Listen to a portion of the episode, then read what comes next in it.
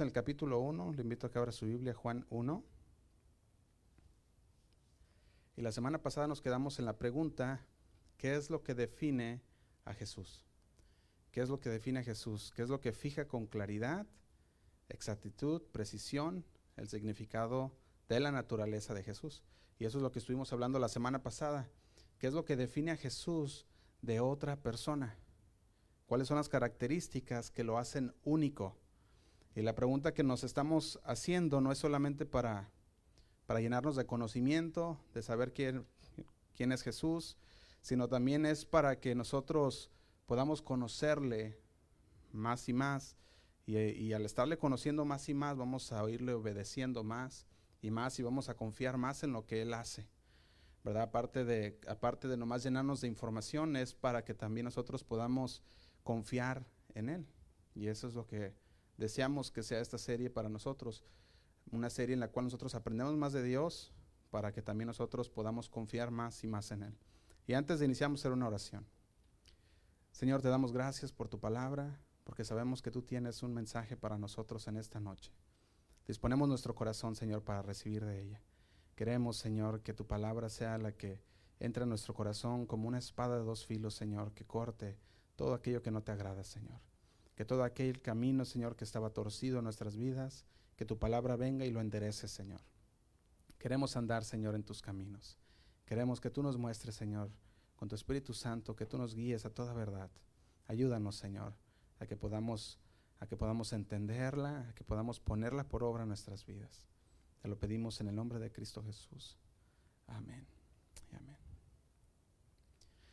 Y decíamos esto, decíamos que tenemos que conocer a alguien para poder confiar en aquella persona, ¿verdad? Y así igualmente también tenemos que conocer quién es Jesús antes de confiar, para poder más bien confiar en Él.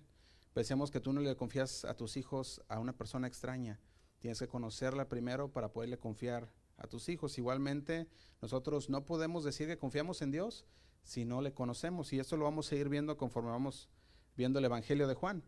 Y nos quedamos en Juan 1.14, vamos a leer desde el 14 al 18 ya vimos algo la semana pasada, pero vamos a, iniciar donde nos quedamos. Dice del 14 al 18, dice así, y aquel verbo fue hecho carne y habitó entre nosotros, y vimos su gloria, gloria como del unigénito del Padre, lleno de gracia y de verdad. Y dice el 15, Juan dio testimonio de él y clamó diciendo, este es de quien yo decía, el que viene después de mí es antes de mí, porque era primero que yo. Y dice el 16, porque de su plenitud tomamos todos y gracia sobre gracia. Pues la ley por medio de Moisés fue dada, pero la gracia y la verdad vinieron por medio de Jesucristo. Y luego dice el 18, a Dios nadie le vio jamás. El unigénito, dice, el unigénito Hijo que está en el seno del Padre, Él le ha dado a conocer.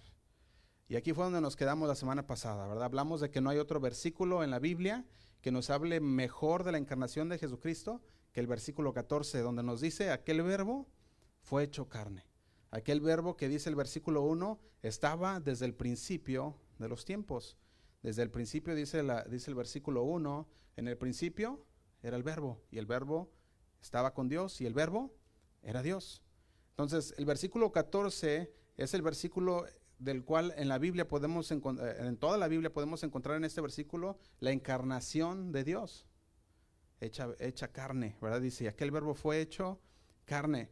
Y eso es lo que nos va a enfatizar ahora en el Evangelio de Juan. Aquel Dios invisible ahora se ha hecho visible. Aquella persona que era infinita ahora se ha hecho finita. Aquella persona que nosotros no podíamos ah, conocer ahora se da a conocer. Y también el creador ha entrado en su creación. Y esta fue nuestra primera manera de definir quién es Jesús. No sé si recuerdan. Definimos número uno, Jesús es la encarnación de Dios. Vamos a dar una repasada para volver a, comenzar donde nos quedamos. El número uno dijimos para definir a Jesús es que Jesús es la encarnación de Dios. ¿Verdad? Y vimos que esta, esta, esta verdad es fundamental para todo cristiano. Si tú te dices ser cristiano y tú no crees en la encarnación de Dios en, Jesucristo, entonces, entonces, ¿qué es lo que crees? ¿Verdad? Y eso es lo que estamos diciendo. Número dos, dijimos que Jesús es el unigénito Hijo de Dios. Y vimos el versículo 18, donde dice el unigénito Hijo. El Dios nadie le vio jamás, dice el unigénito Hijo que está en el seno del Padre, Él le ha dado a conocer. Dijimos que el unigénito está hablando de único, eso es lo que está hablando aquí. El unigénito está hablando del único, que no hay otro como Él, que no hay otro de su clase, no hay nadie, ¿verdad? Como Él, que no hay nadie que el Padre nos revele que sea como el Hijo más que Él. Por eso dice unigénito, único.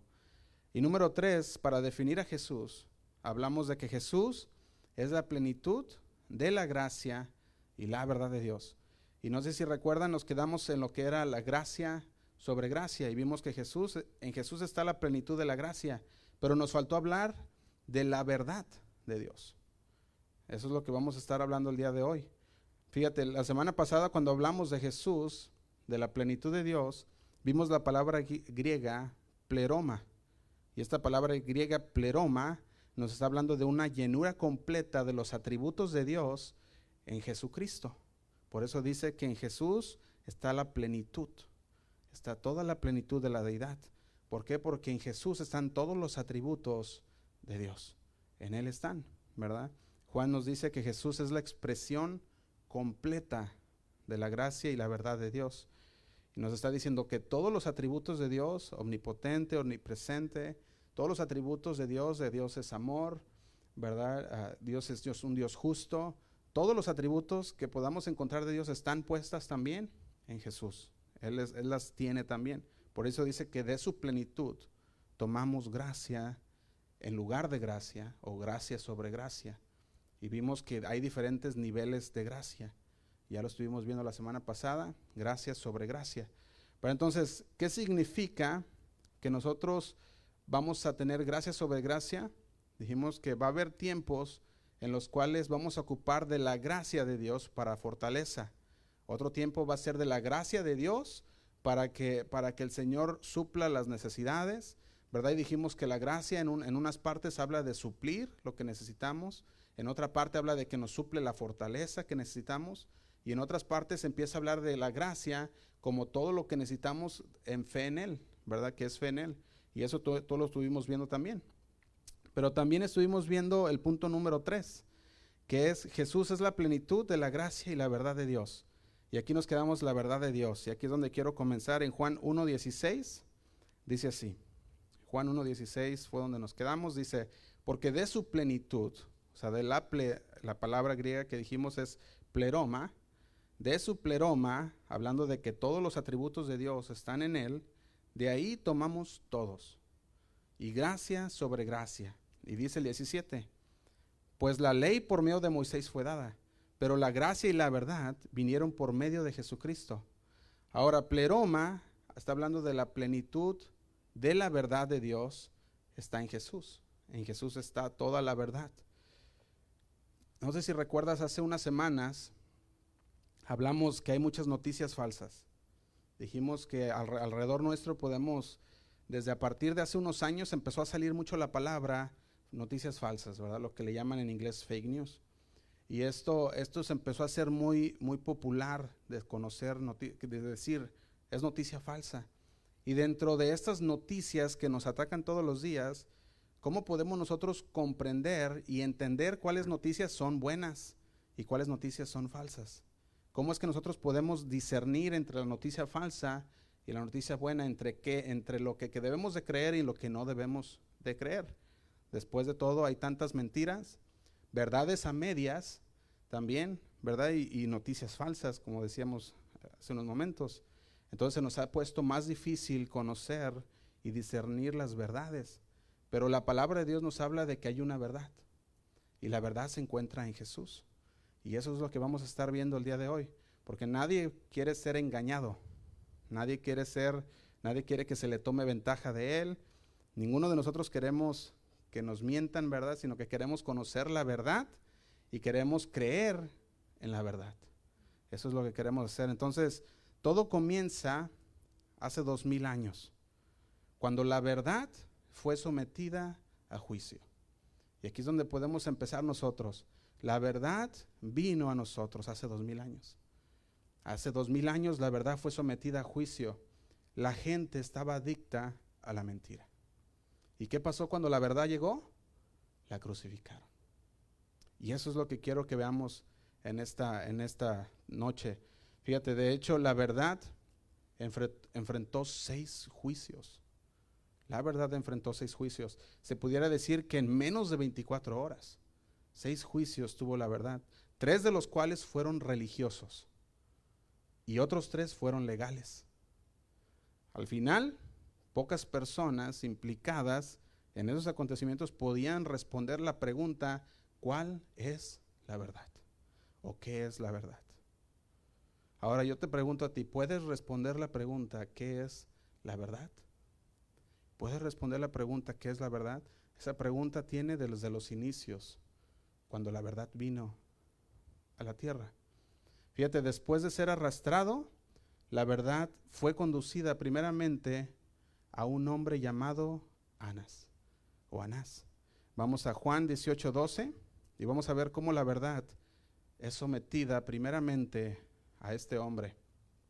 Dice Juan 18:12. Dice así.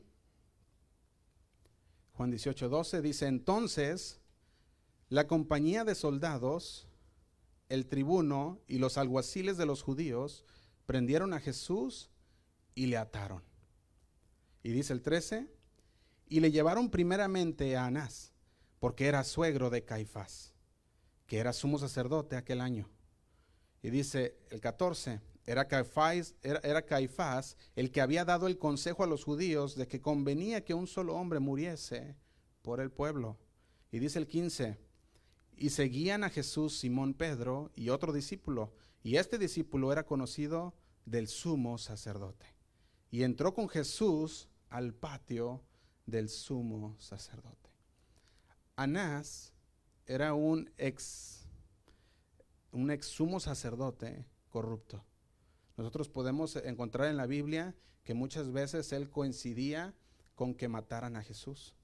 Y es más, llegó hasta un punto más allá diciendo, matemos también a Lázaro y después a Jesús.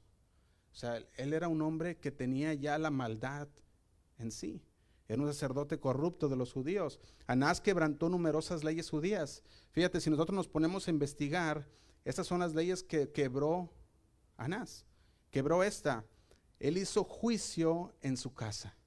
No se debería hacer, pero lo hizo en su casa, tratando de inducir autoacusaciones en contra del acusado. Este fue otro delito que cometió Anás. Y también golpeando al acusado. Este fue otro delito de Anás, quien hasta ese momento el culpable no había declarado nada, no se le había declarado culpa de nada.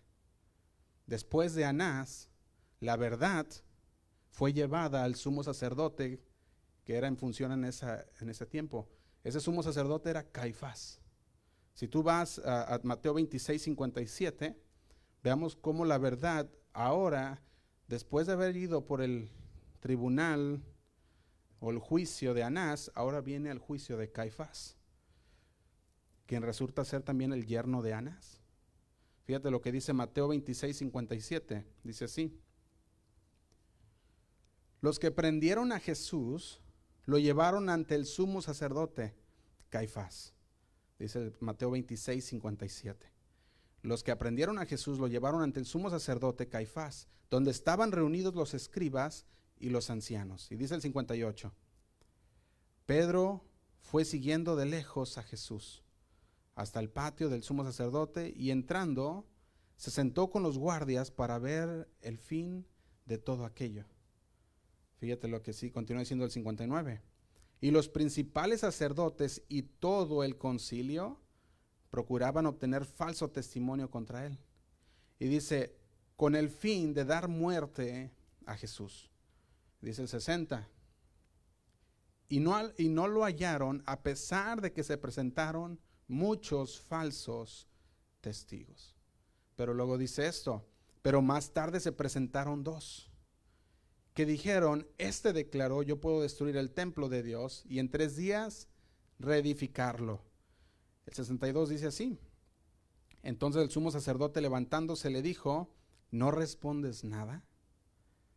¿Qué testifican estos, eh, ¿qué testifican estos contra ti? Pero Jesús dice, se quedó callado. Y el sumo sacerdote le dijo, te ordeno por el Dios viviente que nos digas si tú eres el Cristo, el Hijo de Dios. Y dice el 64, Jesús le contestó, tú mismo lo has dicho. Sin embargo, a ustedes les digo que desde ahora verán al Hijo del Hombre sentado a la diestra del poder y viniendo sobre las nubes del cielo. Y el 65, nos basamos en 65, dice, entonces el sumo sacerdote rasgó sus vestiduras diciendo, ha blasfemado. Dice, ¿qué necesidad tenemos más de testigos, de más testigos? Dice, ahora mismo ustedes han oído la blasfemia. ¿Qué les parece? Él es digno de muerte, le contestaron. Entonces él, dice ahí el 67, entonces le escupieron en el rostro y le dieron puñetazos y otros lo abofeteaban. Y dice el 68, ¿qué le decían? Dice, adivina Cristo, ¿quién es el que te ha golpeado? ¿Verdad? Podemos ver que la verdad fue arrastrada primeramente por Anás. Después de no haber encontrado culpa, fue llevada a Caifás. Después de Caifás, ahí mismo vemos que entra el concilio, el Sanedrín, que era el concilio de los judíos, y ahí ante Caifás y ante el Sanedrín judío, podemos leer que se acercaron muchos falsos testigos. Muchos falsos testigos para hablar en contra de la verdad pero no se pudo probar nada y no podían encontrar evidencia de algún delito. Pero dice, Caifás rompió no menos de siete leyes. Y tú empiezas a ver aquí, en el versículo, desde el, versículo 62 ah, hasta el versículo 68, tú puedes ver los delitos que Caifás ah, cometió. Uno de ellos, el juicio fue mantenido en secreto. El dos fue, se llevó a cabo de noche. El 3 fue, implicó soborno, llevando pues, a personas que eran falsas. También el 4, el acusado no tuvo nadie que, que presentara o que pudiera ah, estar en su defensa. El 5, el requerimiento de dos o tres testigos no se cumplió. Simplemente por, su, por lo que él dijo, lo empezaron a, juzgar utilizó un testimonio autoincriminatorio en contra del acusado. Y siete, de que decretaron la pena de muerte contra el acusado el mismo día. Fíjate, todas esas acciones estaban prohibidas bajo la ley judía. A pesar de todo, Caifás, cuando lo empezamos a ver aquí, había declarado a Jesús culpable. Declaró culpable a la verdad. Fíjate que cuando empezamos a ver todo esto y nos ponemos a pensar, la verdad había venido a la tierra y la verdad es enjuiciada porque ellos estaban tan ciegos por la mentira. Eso es lo que pasa hoy en día también. Lo mismo que está pasando hoy en día. La gente está tan ciega por la está tan ciega por la mentira que cuando la verdad viene y alumbra no la quieren puedo, llegar hasta decir que la odian y quieren crucificarla, quieren matarla, ¿verdad? Fíjate, todas esas acciones estaban prohibidas y a pesar de todo habían declarado a la verdad culpable de muerte. Fíjate, no se acaba aquí. Cuando llega la mañana siguiente, por eso hicimos dentro de 24 horas, se le lleva a cabo el tercer juicio delante ya legalmente, se puede decir de esta manera, después del resultado del Cenedrín, podemos ver que se había pronunciado una sentencia de muerte, pero ellos no podían dar la sentencia de muerte, tenía que, tenía que venir de un lugar legalmente. ¿Y qué hacen ellos? Lo llevan delante de Poncio, ah, Poncio Pilato. Tú lo puedes ver, Lucas 23, 2, dice así. Dice, y comenzaron a acusarle, diciendo, a este hemos hallado que pervierte a la nación y que prohíbe dar tributo a César diciendo que él mismo, diciendo él mismo es el Cristo, un rey. Todos sabemos que lo que le estaban aquí diciendo era mentira, ya que la verdad que es Cristo había dicho que todos tenían que pagar sus impuestos. Si tú vas a Mateo 22, no lo busques, lo puedes leer en la pantalla. Mateo 22, 21 dice, ellos le dijeron de César, entonces él dijo, pues den al César lo que es del César cuando hablaba acerca de la moneda. ¿De quién se la tendremos que dar? El Señor les había dicho, denle a César lo que es del César. pero en cambio le, le estaban acusando que él les decía que no deberían de pagar sus impuestos. Y esta fue la acusación que llegan contra Poncio Pilato, acusarlo. Eran puras mentiras las que declaraban en su contra. Y Mateo 22, 21 dice así.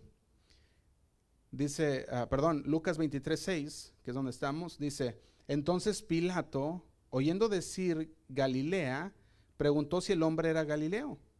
Y al saber que era de la jurisdicción de Herodes, le remitió a Herodes, que en aquellos días también estaba en Jerusalén. Y dice el 8, Herodes viendo a Jesús, se alegró mucho porque hacía tiempo que deseaba verle, porque había oído muchas cosas acerca de él y esperaba verle hacer alguna señal. Y dice el 9, y le hacía muchas preguntas, pero él nada le respondió. Y dice el 10, y estaban los principales sacerdotes y los escribas acusándole con gran vehemencia. Y dice el 11, entonces Herodes con sus soldados le menospreció y escarneció vistiéndole de una ropa espléndida y volvió a enviarle a Pilato. Dentro de 24 horas, la verdad había sido enjuiciada por tres juicios religiosos y tres legales. La verdad estaba siendo enjuiciada. Después de esto, llega otra vez con Pilato y dice así, Juan 18, 28. Vamos a leerlo, Juan 18, 28. Llevaron a Jesús de casa de Caifás al pretorio. Era de mañana y ellos no entraron en el, en el pretorio para no contaminarse y así poder comer la Pascua. Y dice el 29, entonces salió Pilato a ellos y les dijo, ¿qué acusación traes contra este hombre? Y el 30 respondieron y le dijeron, si este no fuera malhechor, no, te no le habríamos entregado.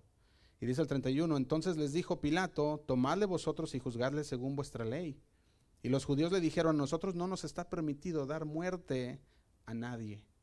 Fíjate, dice el 32, para que se eh, dice, para que se cumpliese la palabra que Jesús había dicho, dando a entender de qué muerte iba a morir.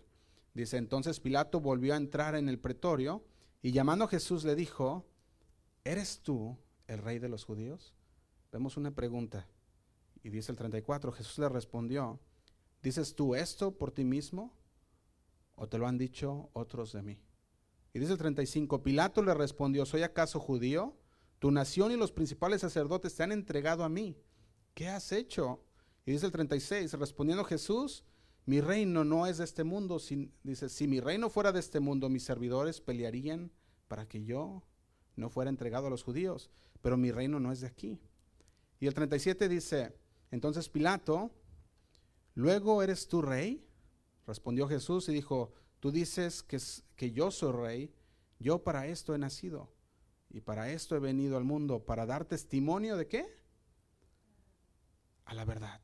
Y dice, todo aquel que es de la verdad, oye mi voz. Le dijo Pilato, ¿qué es la verdad? Y esta pregunta continúa, ¿qué es la verdad. Yo quiero preguntarte, ¿eres de la verdad? Porque si eres de la verdad, oyes la voz de Dios. Jesús le dijo, yo vine, para esto he venido al mundo, para dar testimonio a la verdad. Todo aquel que es de la verdad, oye mi voz. Pilato le dijo, ¿qué es la verdad? Y dice, y cuando hubo dicho esto, salió otra vez a los judíos y les dijo, yo no hallo en él ningún delito. La pregunta de Pilato hoy en día es válida también. ¿Qué es la verdad? Fíjate, esta pregunta ha, vuelto a salir una vez más.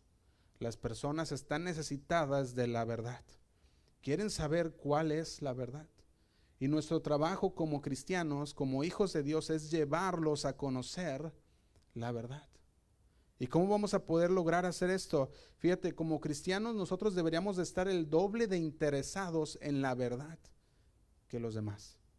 Porque, porque nosotros seguimos la verdad. Seguimos aquel que dijo, yo soy el camino, la verdad y la vida. Y si seguimos aquel que dijo que yo soy el camino, la verdad y la vida, tenemos que estar doblemente apasionados por la verdad. Juan 14, 6 dice, yo soy el camino, la verdad y la vida, y nadie viene al Padre sino por mí. Entonces, si Jesús es la plenitud de la verdad, el cristiano debe de estar increíblemente enfocado en la verdad. Es que vamos a regresar a Juan 1.16. Porque de su plenitud, de su pleroma, hablando de todos los atributos de Dios, tomamos todos y gracia sobre gracia. Y dice el 17, pues la ley por medio de Moisés fue dada, pero la gracia y la verdad vinieron por medio de Jesucristo. Ahora, para conocer la verdad, vamos a ver qué es la palabra que nos dice sobre la verdad, qué es lo que la palabra nos dice sobre la verdad. Vamos a ir a Juan 1.14, dice así, es el primer eh, es el primero que nos habla acerca de esa verdad, dice Juan 1.14. Dice, y aquel verbo fue hecho carne y habitó entre nosotros y vimos su gloria, gloria como del unigénito del Padre, y luego agrega, lleno de qué? De gracia y de verdad. Por lo tanto, número uno, Jesús está lleno de verdad. ¿Quieres conocer cuál es la verdad? Jesús está lleno de verdad. Dice ahí, lleno de gracia y de verdad. Si quieres conocer la verdad, la aplicación para nosotros es ven a Jesús y conocerás la verdad, porque Él está lleno de verdad. Número dos, la verdad se realiza, podemos realizar cuál es la verdad por medio de Jesús. Sin Jesús no podemos conocer la verdad. Fíjate, tú puedes estar hablando cosas profundas espirituales con otra persona que, no, que tiene cero conocimiento de Dios, que no tiene ningún, ah, se puede decir, conexión con la palabra de Dios, y tú puedes ver que no lo pueden captar. Tú puedes estar hablando profundidades de la palabra de Dios y la persona que no tiene cero conocimiento de Dios, cero conexión con la palabra de Dios, no la va a entender. Y va a estar, va a estar nomás, vas a ver que no, que no lo está entendiendo. ¿Por qué? Porque para poder conocer la verdad, para poder realizar la verdad, es por medio de Jesús.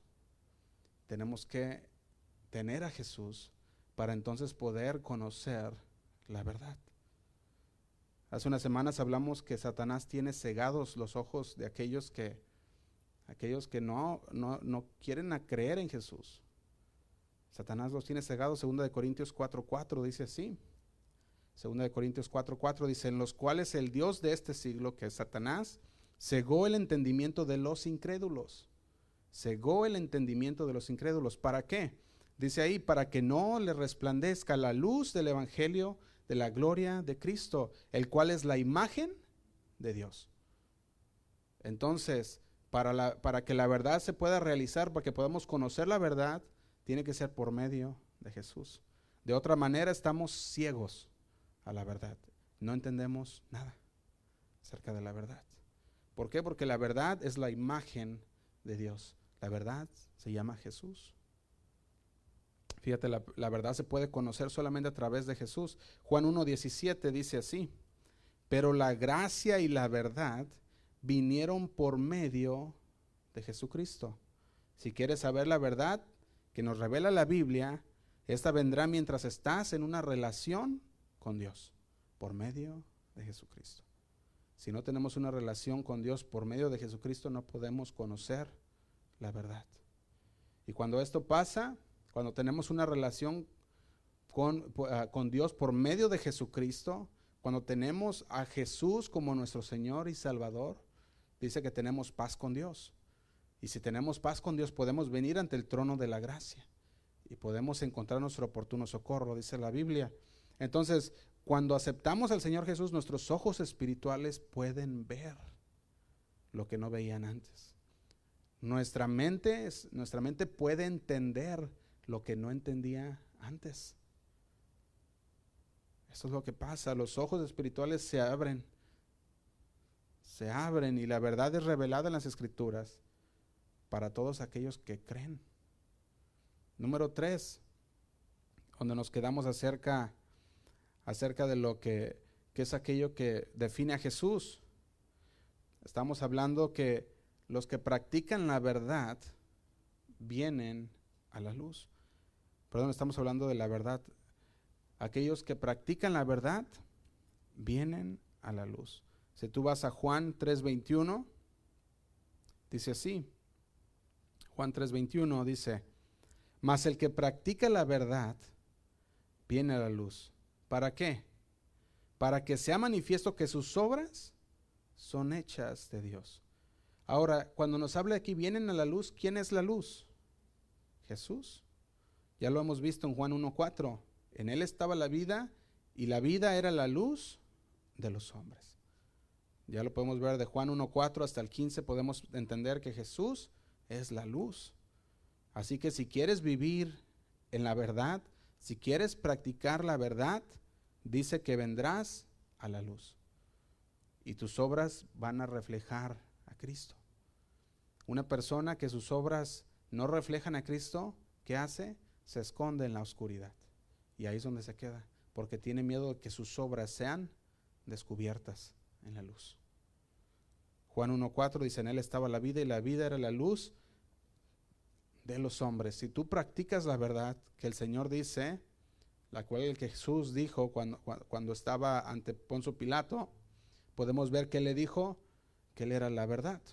¿Quién era la verdad? Jesús, ¿verdad? Y cuando vemos el, que dice aquellos que practican la verdad, entonces van a venir a la luz, también podemos ver que los verdaderos adoradores, aquellos que alaban a Dios en espíritu y en verdad, aquellos, aquellos son los que tienen la verdad porque alaban a Dios de esa manera. Juan 4:23 dice así.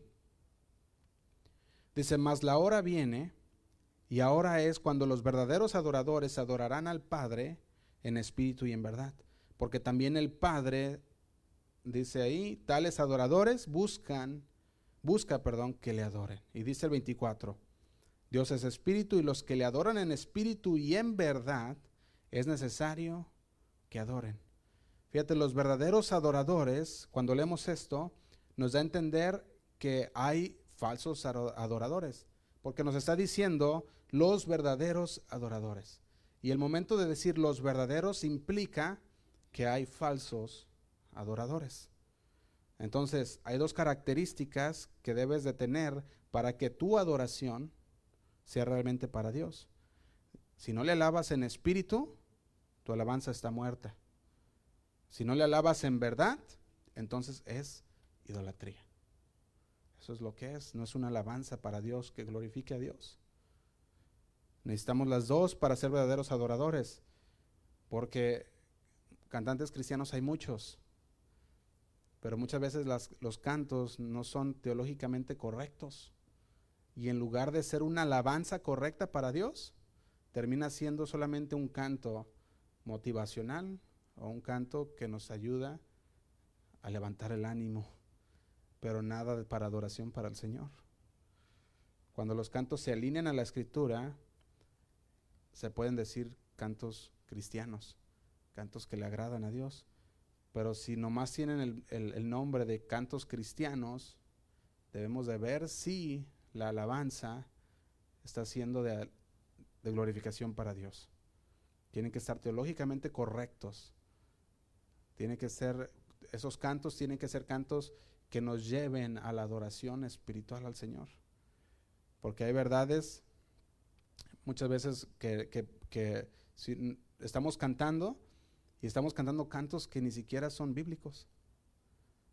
Y ahí es donde tenemos que ver cuáles son los cantos que estamos ofreciendo a Dios, ¿verdad? Porque hay una diferencia de cantos entre cantos y cantos también. Entonces nos está diciendo, aquel que anda en la verdad va a adorar al Señor en espíritu y en verdad. Va a adorarlo en espíritu y en verdad. Hay algunos que pueden decir, ¿verdad? ¿Cuál es, cuál es la característica o, o, por qué? No sé si ustedes han visto esto, cuando ven a una persona que no puede entrar a la alabanza, que no puede adorar a Dios, ah, que no puede cantar a Dios, ¿por qué? Nos, nos empezamos a preguntar, ¿qué es lo que está pasando? Y te voy a decir qué es lo que pasa cuando una persona no puede entrar a la alabanza, adorando a Dios, a glorificar a Dios, es porque hay una deficiencia de la verdad. Dijimos, si conocemos quién es Dios, le vamos a alabar. Si conocemos quién es Él, le vamos a adorar porque Él se lo merece, porque Él es merecedor de toda gloria y todo honor. Pero cuando no conocemos quién es Él, no podemos alabarle en espíritu y en verdad. Necesitamos conocerle aún más. Y muchas veces esto es causa porque no se ha discipulado correctamente o no se ha enseñado correctamente, entonces no conocen en realidad quién es Dios. Y por eso no se puede alabar de una manera libre, de una manera para el Señor. Hay una deficiencia de verdad. Algunos, decíamos, algunos pudieran decir que se podría ser deficiencia espiritual y no. Yo puedo decir que no, no es deficiencia espiritual, porque el Señor, cuando venimos al Señor, el Señor nos bautiza en el Espíritu Santo. Y una vez que creemos en Él, somos salvos. Una vez que creemos en Él, el Señor nos ha bautizado en el Espíritu Santo. Y una vez que creemos en Él, nosotros tenemos al Espíritu en nosotros, el Espíritu Santo en nuestras vidas. No podemos decir que el Espíritu Santo se da en abonos y que el cristiano empieza a recibir poco, a poco el, Espíritu Santo. El Espíritu Santo habita en aquella persona en el momento que la persona cree. Y por eso no podemos decir que es deficiencia espiritual, sino que es deficiencia de la verdad. No ha conocido la verdad correctamente. Todavía le falta conocer más de la verdad para que entonces pueda alabar a Dios libremente. Fíjate, la verdad, número 5, la verdad nos hace libres. Dijimos el 4 es los verdaderos adoradores alaban a Dios en espíritu y verdad. Y 5, la verdad nos hace libres. La verdad nos hace libres. Juan 8:31 dice así. Dijo entonces Jesús a los judíos que habían creído en él, si vosotros permaneceres en mi palabra, seréis verdaderamente mis discípulos. Y dice el 32, y conoceréis la verdad, y la verdad os hará libres. Si estamos en ataduras del pecado, si somos esclavos del pasado, si estamos cautivos por nuestros pensamientos y sobrecargados de miedo, nosotros entonces necesitamos la verdad. Porque la verdad dice que nos hace libres. Y si tú todavía estás con las ataduras del pecado, si tú todavía estás esclavo del pasado, si tú todavía estás cautivo por tus pensamientos, ya sea pecaminosos o pensamientos que no son de Dios, o a lo mejor sobrecargado de miedo por alguna situación, necesitamos conocer la verdad, porque la verdad nos hará libres. Y número 6, no hay verdad en Satanás. Juan 8:44. Dice así, Juan 8:44 dice, vosotros sois de vuestro padre el diablo, y los deseos de vuestro padre queréis hacer. Él ha sido homicida desde el principio y no ha permanecido en la verdad. Dice, porque no hay verdad en él. Cuando habla mentira, de lo suyo habla porque es mentiroso y padre de mentira. Fíjate, aun cuando Satanás conoce las escrituras, las comparte también. Aún Satanás las comparte, pero ¿sabes cómo las comparte? Las comparte con una perspectiva torcida. ¿Qué hizo con Adán y Eva? Dijo, el Señor ha dicho esto, pero esto, ¿verdad? Empezó a torcer la palabra de Dios. ¿Qué hizo con Jesús cuando, cuando el Señor Jesús estaba en el desierto?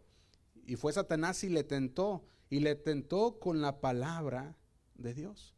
¿Y qué hacía? Torcía la palabra de Dios. No hay verdad en Satanás. Satanás es el padre de mentira y aún utiliza la escritura y la tuerce para hacerte caer. Es un mentiroso y padre de mentira, dice Juan 8:44. Entonces no hay verdad en Satanás. Él lo que quiere es oscurecer nuestro pensamiento y quiere torcer la verdad porque es mentiroso. Y número siete, la verdad puede ser difícil de recibir. La verdad puede ser difícil de recibir. Juan 8:45 dice así. Dice, y a mí, hablando Jesús, porque digo la verdad, no me creéis. Jesús, dijimos, había venido a hablar la verdad y aún a él mismo no le creyeron. Muchos dicen, yo le creo, yo le creeré a Jesús si él mismo viene y me dice la verdad. Podemos ver ahí que no es cierto, porque el mismo Señor Jesús les habló la verdad y dice, no le creyeron. Hay muchas verdades que van, que pueden ser difíciles de creer, y a veces tenemos que lidiar con cosas que no queremos que sean verdad, pero son verdad. ¿Verdad? Y nosotros tenemos que ver que lidiar y saber que la verdad puede ser difícil de recibir, pero necesitamos conocerla. El 46, versículo 46 dice así, ¿quién de vosotros me redarguye de pecado? Pues si digo la verdad, ¿por qué vosotros no me creéis? Dice el 47 de Juan 8. Dice, el que es de Dios, las palabras de Dios, oye, por esto no las oís vosotros, porque no sois de Dios. Recordemos que a Pilato le dijo, no puedes escuchar la verdad porque no eres de la verdad. Los que, los que son de la verdad, le decía Jesús a Pilato, pueden escuchar la voz, escuchan mi voz. Y aquí les está diciendo lo mismo, le decía, el que es de Dios, las palabras de Dios, oye, por esto no las oís, dice, porque no sois de Dios. Entonces tenemos que conocerle más y más para poder confiar en Él. Si sabes que Él es verdad, confiaremos que todo lo que Él hace es verdad. Número 8, Jesús es la verdad. Jesús es la verdad. Juan 14, 6 dijimos, yo soy el camino y la verdad y la vida, y nadie viene al Padre sino por mí. No podemos decir que amamos a Jesús y odiar la verdad al mismo tiempo. No podemos hacer eso.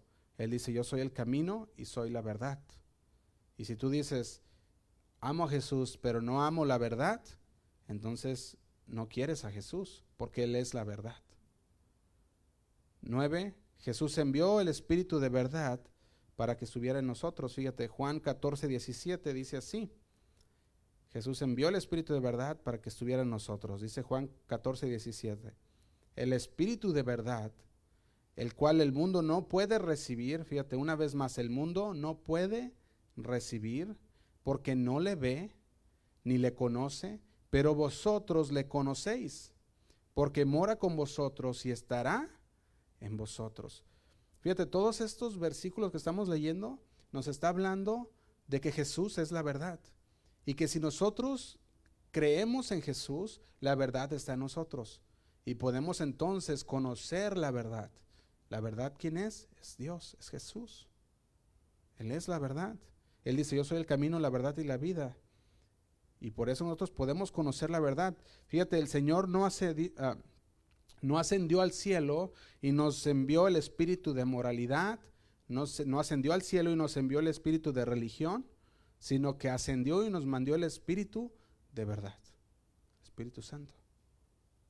Aquel espíritu que nos guiará al Señor, a toda verdad. Número 10 somos santificados en la verdad. Somos santificados en la verdad. Juan 17, 17 dice así, santificaos, santifícalos en tu verdad. Y luego agrega, tu palabra es verdad. Si tenemos deseos de crecer en nuestro caminar con Jesús, tendremos entonces el deseo de pasar tiempo en la verdad. ¿Y cuál es la verdad? Dice ahí, tu palabra es verdad. Y ese nos lleva al punto 11. La palabra de Dios es verdad. ¿A dónde vamos a buscar la verdad? En la palabra. A lo mejor dice alguno, no, pues es que tenemos que ir a Jesús, porque Jesús es la verdad. Y la palabra, también dice aquí este versículo, es la verdad. Entonces, ¿cómo podemos decidir a quién iremos? ¿En dónde dedico mi tiempo? ¿Con Jesús o con la palabra de Dios? Y la respuesta es los dos. Si tú vas a Jesús, Jesús te va a llevar a su palabra. Y si tú vas a la palabra, la palabra te va a llevar a Jesús. Por eso decimos que Jesús es la verdad. Su palabra es la verdad. Entonces, ¿dónde pasamos nuestro tiempo? Con, con los dos. Porque cada que vamos a la palabra de Dios nos va a llevar a Jesús. Y cada que vamos con Jesús en oración nos va a llevar a la palabra de Dios. Entonces, por eso es que la Biblia dice que es la verdad. La palabra de Dios es su verdad. Y es una verdad escrita. Y la verdad que es encarnada es Jesús. Jesús es la verdad encarnada, la Biblia es la verdad escrita. Si vamos a Jesús, dijimos, nos guiará la palabra escrita. Y si vamos a la palabra escrita, nos guiará a Jesús. 12. La verdad os ayudará a escuchar la voz de Dios. Hace unos meses tuvimos una serie que le llamamos Escuchando la voz de Dios. Y dijimos, la palabra, la Biblia, la palabra de Dios nos va a ayudar a escuchar la voz de Dios. Hay muchas veces que se pregunta la gente, ¿cómo puedo escuchar la voz de Dios cuando estoy orando? Pueden estar orando y ellos empiezan a, a escuchar y dicen, no, es que Dios me ha dado respuesta, Dios me ha dicho esto, y muchas veces escuchas lo que Dios les dijo y es en contra de la palabra de Dios. Y dices, bueno, pues yo creo que Dios no te dijo eso porque eso no va con la palabra de Dios. Pero muchas veces queremos que nuestros pensamientos, nuestros deseos se alineen a la palabra de Dios. Decimos que la palabra más bien, perdón, se alinea a nuestros pensamientos y nuestros deseos. Y por lo tanto queremos escuchar, escuchamos lo que queremos escuchar no lo que Dios quiere hablarnos. La verdad nos va, a nos va a ayudar a escuchar la voz de Dios. Si no conocemos la verdad escrita, no vamos a poder discernir la palabra de Dios, la voz de Dios, cuando nos habla en oración. No lo vamos a poder hacer. ¿Por qué? Porque si la palabra que nos habla en esa oración o esa respuesta que Dios nos manda, empezamos a, no la escuchamos porque no tenemos la palabra, pues no vamos a tener respuesta. Pero si la escuchamos y la queremos manipular a, nuestro, a nuestra manera, entonces no estamos haciendo la voluntad de Dios. ¿Verdad? Yo me acuerdo hace, hace unos años, ah, no me acuerdo si fue el pastor Chuy, de Casa Oración, uno de los pastores, decía, ¿verdad? Decía, mucha gente viene y me dice, oye, es que fíjate que Dios, Dios me dijo, ¿verdad? Que, que tenía que tener este trabajo, que tenía que tener uh, me acuerdo que habían dicho de un trabajo, ¿verdad? Y decía, y ese trabajo, pues la verdad es de, pues de siete días a la semana y no le daba tiempo para la familia, no le daba tiempo ni, ni para poder congregarse. Y decía, bueno, pues ahí es donde tú vas a tener que orarle a Dios porque vas a dejar muchas cosas de parte de tu familia y aparte también las cosas de Dios. Otras personas llegaban y le decían, el Señor me dijo que, que me tenía que casar con esta persona, y, esta persona totalmente era no, no creyente, ¿verdad? Y, ahí también les decían, no, pues no creo que Dios te haya dicho eso también, ¿verdad? O puede ser todo eso, empiezan a, empieza, empieza a ver en, en la vida del creyente, empieza a escuchar lo que quiere escuchar. ¿Por qué? Porque está, está poniendo atención a otras voces en lugar de poner atención a lo que la verdad le está diciendo que es la palabra de Dios. Fíjate, la voz de Dios nunca va a contradecir lo que está escrito. Nunca va a contradecir lo que está escrito. Y eso tenemos que tenerlo bien claro. Entonces, ¿quién es el que contradice lo que está escrito? Satanás. Desde el principio de los tiempos, Satanás contradice lo que Dios ha dicho. Y muchas veces nosotros tenemos que empezar a entender y discernir. ¿Es esta la voz de Dios que me está hablando? Es esta la voz de Dios que me está diciendo que tome este, este empleo, que tome a esta persona, que tome este, este hasta el edificio, ¿verdad? Porque luego dice, no, pues es que encontré una casa, cinco mil dólares al mes, ¿y cuánto ganas? ¿Dos mil? No, pues, no, pero yo tengo fe también, pues sí, qué bueno que tengas fe, ¿verdad? Pero hay, que hay que estar checando también los datos, ¿verdad? Yo me acuerdo que esto, esto pasó, y se los voy a decir, esto pasó con mi persona cuando estamos agarrando este edificio. Entonces tú escuchas la voz de Dios y tú dices, o hago caso a la voz de Dios o no haces caso a la voz de Dios. Yo les contaba hace, hace un tiempo, ¿verdad? Que este edificio, cuando nos recién nos movimos, nos estábamos moviendo a un edificio que nos costaban 500 dólares al mes. Y después, a movernos a este edificio, nos íbamos, iba a aumentar, no me acuerdo si era el 300%, 400%, ¿verdad? Y, y yo me acuerdo que muchas personas dijeron, no, nosotros vamos a estar ahí. Y me acuerdo que la primera semana no había nadie, ¿verdad? Y dijimos, ¿a dónde se fueron los que dijeron que, iban a estar? Pero cuando escuchas la voz de Dios y disiernes la voz de Dios, vas a ser conforme a lo que Dios te dice. Aún así, cuando tus ojos no lo vean. Y cuando es de Dios, las cosas salen bien. Y el Señor suple las necesidades. Pero cuando no es de Dios, cuidado. Me acuerdo que siempre me han dicho, se discierne bien la voz de Dios, porque cuando vas en contra de la voz de Dios, lo único que te vas a meter es en muchos problemas. Y hay que saber discernirla bien. Fíjate, dice, nos, nos estaba diciendo, tenemos que saber escuchar la voz de Dios.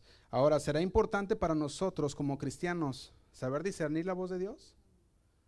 Sí, ¿verdad? Es importante. Ahora, no es solo importante conocer la verdad, sino también es importante que nosotros ah, podamos compartir la verdad, que podamos conocerla para poder compartirla. Ahora, ¿quieren conocer a Dios? Debemos de saber escuchar la voz de Dios. Ser transformados en el carácter de Cristo, querer experimentar la libertad de las ataduras por medio de la verdad, vivir las enseñanzas de Jesús y no caer en las mentiras de Satanás porque muchas veces esto nos va a llevar a, problemas. ¿Verdad? Así que es importante Juan 1.16. Dice, porque de su plenitud tomamos todos y gracia sobre gracia. Dice, pues la ley por medio de Moisés fue dada, pero la gracia y la verdad vinieron por medio de Jesucristo. ¿Para qué? Dice, vinieron por medio de Jesucristo para, para nosotros mostrarnos la verdad. La verdad de Jesucristo vino a nosotros para mostrarnos quién es la verdad que es Dios que es Jesús encarnado. Fíjate, ¿por qué será que todos los atributos de Dios, amor, misericordia, omnipotencia, ah, soberanía, ¿por qué será que todos esos atributos de Dios no los nombra aquí, pero sí nombra la gracia y la verdad? ¿Por qué será que nombra o que se enfoca en esos dos? Porque la gracia y la verdad, estos dos es por, por cual, ah, el medio por el cual la salvación vino. Si tú empiezas a ver, es por la gracia y la verdad, que son los atributos de Dios que están más conectados a la salvación. Si tú ves 1 Timoteo 2.4,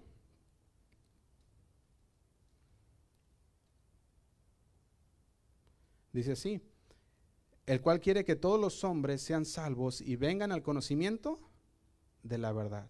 Entonces, somos salvos por gracia cuando creemos en la verdad del Evangelio el cual quiere que todos, dice, los hombres sean salvos y vengan al conocimiento de la verdad.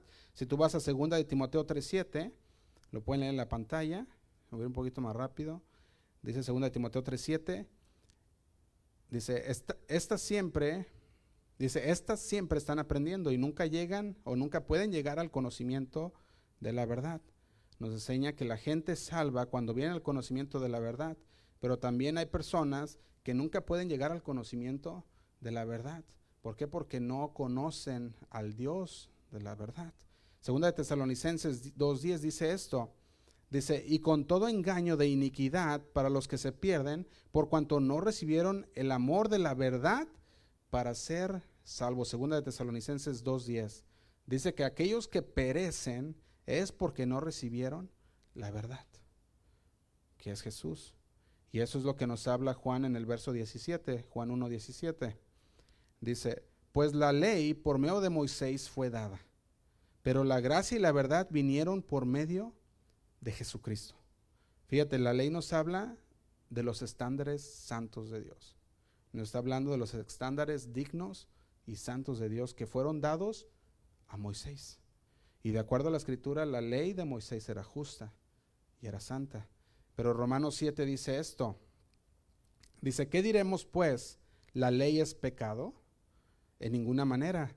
Pero yo no conocía el pecado sino por la ley, porque tampoco conociera la, dice, porque tampoco conociera la, la, la codicia si la ley no dijera no codiciarás. Dice, mas el pecado tomando ocasión por el mandamiento, produjo en mí toda codicia, porque si la ley del pecado está, porque sin la ley el pecado está muerto. Y dice el 9, y yo sin la ley vivía en un tiempo, pero bien, dice, pero, pero venido el mandamiento, el pecado revivió y yo morí. Y dice el 10, y hallé que el mismo mandamiento que era para vida, a mí me resultó para muerte. Y dice el 11, porque el pecado tomando ocasión por el mandamiento, me engañó y por él me mató. Y dice el 12, de manera que la ley a la verdad es santa y el mandamiento santo, justo y bueno. Fíjate, de manera que la ley a la verdad es santa. El mandamiento santo, justo y bueno. Juan nos dice en Juan 1.17 que la ley nos está hablando aquí de parte ah, de Juan, dice el 17, pues la ley por medio de Moisés fue dada, pero la gracia y la verdad vinieron por medio de Jesucristo. Él nos está diciendo, la ley es buena, pero la gracia y la verdad, pero la salvación es dada por medio de Jesucristo. Sabemos que la ley es buena, pero dice, la ley, la ley lo que hacía era condenarnos, porque vivimos en nuestros pecados. Y Jesús lo que hace es darnos vida, es perdonarnos. Fíjate, la ley nunca fue el instrumento completo de la gracia de Dios. Esa era para condenar nuestro pecado. Era para que, para que supiéramos que estamos, que estamos perdidos. Para eso estaba, para eso era la ley, para saber que éramos personas pecadoras. Unas personas que, que, que no teníamos un remedio porque estamos, porque somos pecadores. Fíjate, la ley nunca fue, dijimos el instrumento completo. La ley no salva a nadie, sino Jesús. Jesús salva. Entonces la ley nunca fue, por la, nunca fue la expresión completa de la verdad, sino que Jesús, el único, es la expresión completa de gracia y verdad. Tú puedes encontrar esto, lo voy a, les voy a dar estos versículos, lo pueden leer después. Hechos 13, Romanos 3 y Gálatas 2. Podemos ver que la ley no salva a nadie. Jesús salva. Y Dios usa la ley para revelar el pecado. Y usa la gracia para remover el pecado. Eso es lo que hace la ley. La ley revela el pecado y la gracia remueve el pecado. Entonces Dios usa la ley para traer convicción de que hemos pecado, hemos quebrantado la ley. Eso es lo que hace la ley. Pero usa la gracia para convertirnos al Señor. Entonces la ley dice, tú eres culpable, pero la gracia de Dios dice, te perdono. Eso es lo que hace. Así es como trabaja la ley y la gracia juntas. Entonces Juan 1.17 dice, pues la ley por medio de Moisés fue dada, pero la gracia y la verdad vinieron por medio de Jesucristo. Entonces, si quieres conocer la gracia y la verdad, si quieres buscar la gracia y la verdad, si no la entendías antes, la puedes entender a través de Jesucristo. Entonces, el último punto que define a Jesús. Jesús existía antes que naciera. Jesús existía antes que naciera. Y dice Juan 1.15, Juan dio testimonio de él y clamó diciendo, este es de quien yo decía, el que viene después de mí es antes de mí, porque era primero que yo. Y es bien interesante pensar en esto porque eh, es interesante ver lo que dice Juan. Dice, el que viene después de mí es antes de mí. ¿Verdad? Porque Juan estaba explicando la preeminencia de Dios. Él decía, Jesús, aunque vino después de mí, porque nació seis meses después, dice, Él fue antes que yo, porque Él estaba desde el principio. Estaba anunciando la preeminencia de Dios. Él fue primero, aunque vino después. Fíjate, el que viene después de mí es antes de mí, porque era primero que yo. Entonces, por el calendario humano, Cristo vino después de Juan. Pero aún así Juan dice, Él existe antes que yo. ¿Por qué? Porque dice Juan 8:58, dice de la siguiente manera. Dice, Jesús les dijo, de cierto, de cierto os digo, antes que Abraham fuese, yo soy. Entonces, ¿qué define Jesús? Jesús existía antes de que Él naciera, porque es Dios. Y número 5, Jesús explicó el Padre a nosotros. Jesús fue el que pudo explicar al Padre a nosotros. Juan 1.18 dice, que es nuestro último versículo, dice, a Dios nadie le vio jamás. El unigénito Hijo que está en el seno del Padre, Él le ha dado a conocer. Y ese último versículo que, que, estuvimos, que estamos estudiando de, de Juan 1.18, en este mensaje podemos ver que que a Dios nadie le ha visto. ¿Por qué? Porque Dios es espíritu. Lo puedes leer en Juan 4:24. ¿Por qué nadie ha visto a Dios? Porque Dios es invisible. Primera de Timoteo 1:17. Eso es lo que puedes encontrarlos. Y Hebreos 11:27 también. Nos habla que Dios es Dios invisible. Cuando dice que se sostuvo viendo, dice como viendo al invisible, ¿verdad? En Éxodo 33, 19, si recuerdan, cuando Moisés sube al monte Sinaí, y empieza a, empieza a tener esa conversación con Dios, Él quería ver el rostro de Dios. Y el Señor le dijo, no, porque nadie que ve mi rostro vive. Y yo pienso que ahí le dijo, no, pues ahí muere. Mejor, mejor está bien, te veo nomás una parte. Y dice Dios que dijo, pondré mi mano y no podrás ver mi rostro, pero cuando me dé la vuelta podrás ver mi espalda. ¿Verdad? ¿Y qué pasó con ese poquito que tuvo Moisés de la gloria de Dios? Dice que su rostro se iluminó. Y se iluminó tanto que las personas le tenían miedo, no porque estaba feo, pero porque tenía el rostro iluminado, porque había visto a Dios. Había visto una parte de Dios. Y aquí, aquí en Juan le está diciendo a Dios, nadie le vio jamás. Dice, el unigénito, el único hijo de Dios, aquel que no hay nadie igual que él, dice, este que está en el seno del Padre le ha dado a conocer. Fíjate, le está diciendo, nadie ha visto a Dios. Moisés miró un poco de la gloria de Dios y esto hizo que su, que su cara se iluminara, que tuviera que, que tuviera que ponerse un velo para cubrirse su rostro porque las personas ya tenían, no lo podían ni ver a la cara de tan brilloso que estaba, ¿verdad? De tan iluminado que estaba. Y esto lo podemos ver. Entonces, cuando nos habla en el 18, Él le ha dado a conocer, esta palabra conocer si tú la empiezas a desmenuzar, viene de la palabra exégesis, ¿verdad? Esta palabra en el griego es exogomai y viene de la palabra exégesis, que está hablando de un método de interpretar la escritura. Cuando vemos el exégesis, es un método de interpretar la escritura. Entonces, dentro del contexto, dentro de todo lo que se ha escrito originalmente, eso es lo que habla de un exégesis, una investigación exhaustiva. Pero cuando vemos la palabra que se usa, le ha dado a conocer y se llama exojomai, está hablando aquí que Él le ha dado a conocer completamente, ha dado a conocer a Dios completamente a nosotros por medio de la escritura. O sea, Él ha hecho todo un exégesis de Dios para nosotros, para que podamos conocer las profundidades de Dios. Así que cuando leemos un pasaje nosotros, ¿verdad? Y, lo estudiamos, podemos conocer todo la verdad de Dios. Es lo mismo que Jesús hizo con, Jesús, con Dios. Él dice, yo he venido a mostrar al Padre y todo lo que yo les he hablado, esto es un estudio exhaustivo de quién es Dios, para que ustedes puedan ver aquel que nadie podía ver, para que ustedes puedan tocar aquel que no podía ser tocado, para que ustedes puedan ser parte de Dios. Y por eso es que nos habla del exégesis, del exegomai, dar a conocer, explicar las verdades divinas de Dios. Y eso es lo que Jesús vino a hacer a nosotros. Entonces, si nosotros vemos lo contrario del exégesis, esto contrario del exégesis ah, se llama, tiene otra manera también, porque está el exégesis y también está otro método de la escritura que se llama, déjame ver dónde, dónde lo tengo, se llama... ah, perdón, se me perdió. Pero está otro también, otro, otro nombre que es lo contrario del exégesis. Se me olvidó la palabra, aquí la tenía anotada y ya no la encuentro. Pero esta palabra que es lo contrario, está hablando de que nosotros le damos el, significado que nosotros queremos a la escritura, sin investigar el contexto. Y muchas personas eso es lo que hacen hoy en día.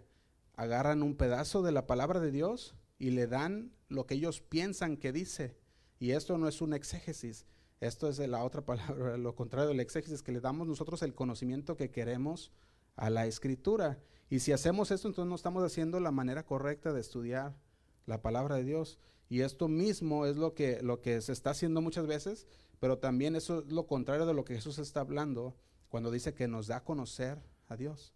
Él está diciendo, yo hice todo un estudio completo para ustedes para que puedan conocer quién es Dios. Es lo que está diciendo Jesús en, este, en estos versículos de Juan 1, 18. Entonces, ¿qué es lo que está haciendo Juan? Nos está dando a conocer lo que era inconocible, que no se conocía, nos está mostrando lo que es invisible y nos está, nos está dando a entender, nos está enseñando aquello que solamente se entendía o que se entiende espiritualmente. Eso es lo que está haciendo aquí Juan. Entonces, del versículo 14 al 18, podemos ver que la verdad es lo primordial.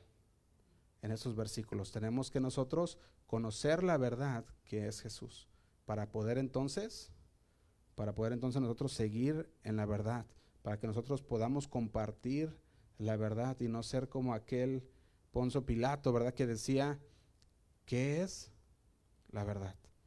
Conocer entonces qué es la verdad. Juan 1.18 termino. Dice, a Dios nadie le vio jamás, el unigénito Hijo que está en el seno del Padre, Él le ha dado a conocer. Así que en Jesús, lo distante ya lo conocemos.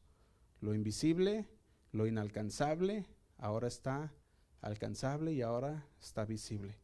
Ahora nosotros nos ha presentado Jesús, que Él es la verdad, nos ha presentado que Él es la verdad y nos ha presentado quién es Dios. Amén.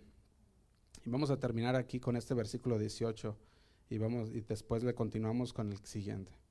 Vamos a hacer una oración. Señor, te damos gracias por tu verdad, Señor. Porque tu palabra es verdad. Nosotros queremos, Señor, queremos que tu Espíritu Santo nos guíe toda verdad. Queremos conocerte más y más para confiar en ti, Señor. No queremos seguir la mentira, Señor. No queremos crucificar la, verdad por la mentira sino que queremos seguir, Señor, en tu palabra. Que cuando nosotros oremos, Señor, podamos discernir tu palabra, tu verdad, Señor. Que cuando nosotros vayamos, Señor, por nuestro camino de cristianos, Señor, cuando vayamos por esa carrera que tenemos por delante del cristianismo, Señor, esa carrera de obstáculos, y vengan obstáculos a nuestras vidas, Señor, nosotros podamos estar firmes, sabiendo que conocemos quién está con nosotros, Señor y que podamos nosotros sobrepasar todas esas esos obstáculos, Señor, que quieren tirarnos, que quieren derribarnos, Señor, que podamos seguir adelante en tu verdad. Ayúdanos, Señor, con tu palabra, a que podamos nosotros tenerla siempre atesorada en nuestro corazón para llevarla, Señor, por obra en nuestras vidas.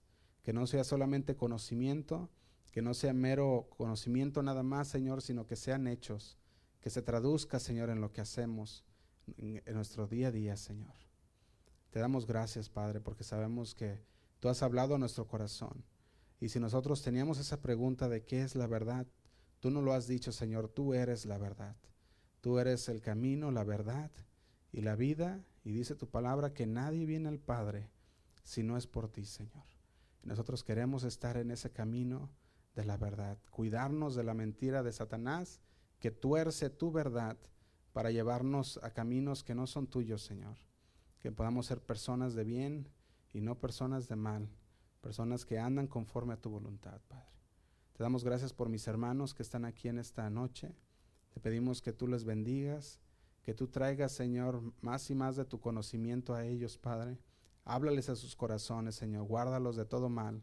Que esta semana, Señor, ellos puedan meditar en tu palabra, que ellos puedan hablar, Señor, a las personas que tú pongas en su camino, sin vergüenza, Señor, y que ellos puedan, que ellos puedan confesar quién eres tú, Padre, a todos aquellos que, que demandan, Señor, razón de quién es Dios. Te damos gracias, Padre, por sus vidas. Ayúdanos, Señor. Te lo pedimos en el nombre de Cristo Jesús. Amén. Gracias, Señor. Que Dios les bendiga, hermanos. Buenas noches.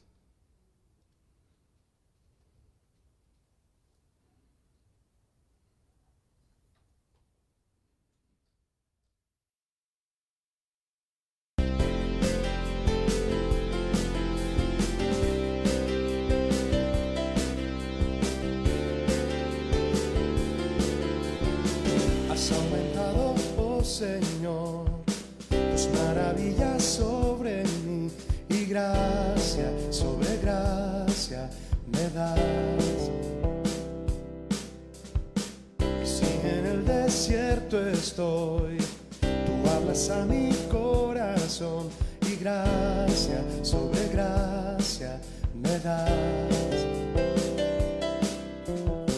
Has aumentado, oh Señor, tus maravillas sobre mí y gracia sobre gracia me das.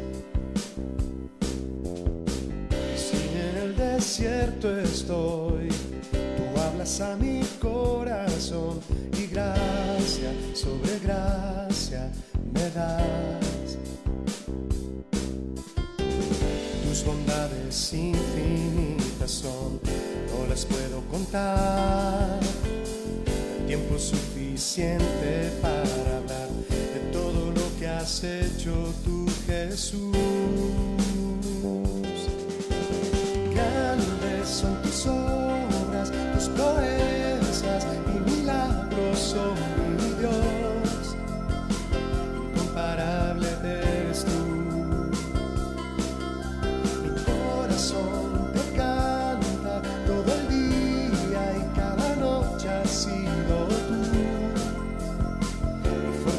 Y mi canción.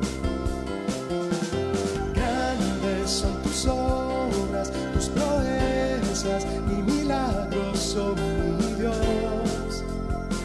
Incomparable eres tú. Mi corazón te canta todo el día y cada noche has sido tú. Mi fortaleza y mi canción. Fortaleza y mi canción. Mi fortaleza y mi canción.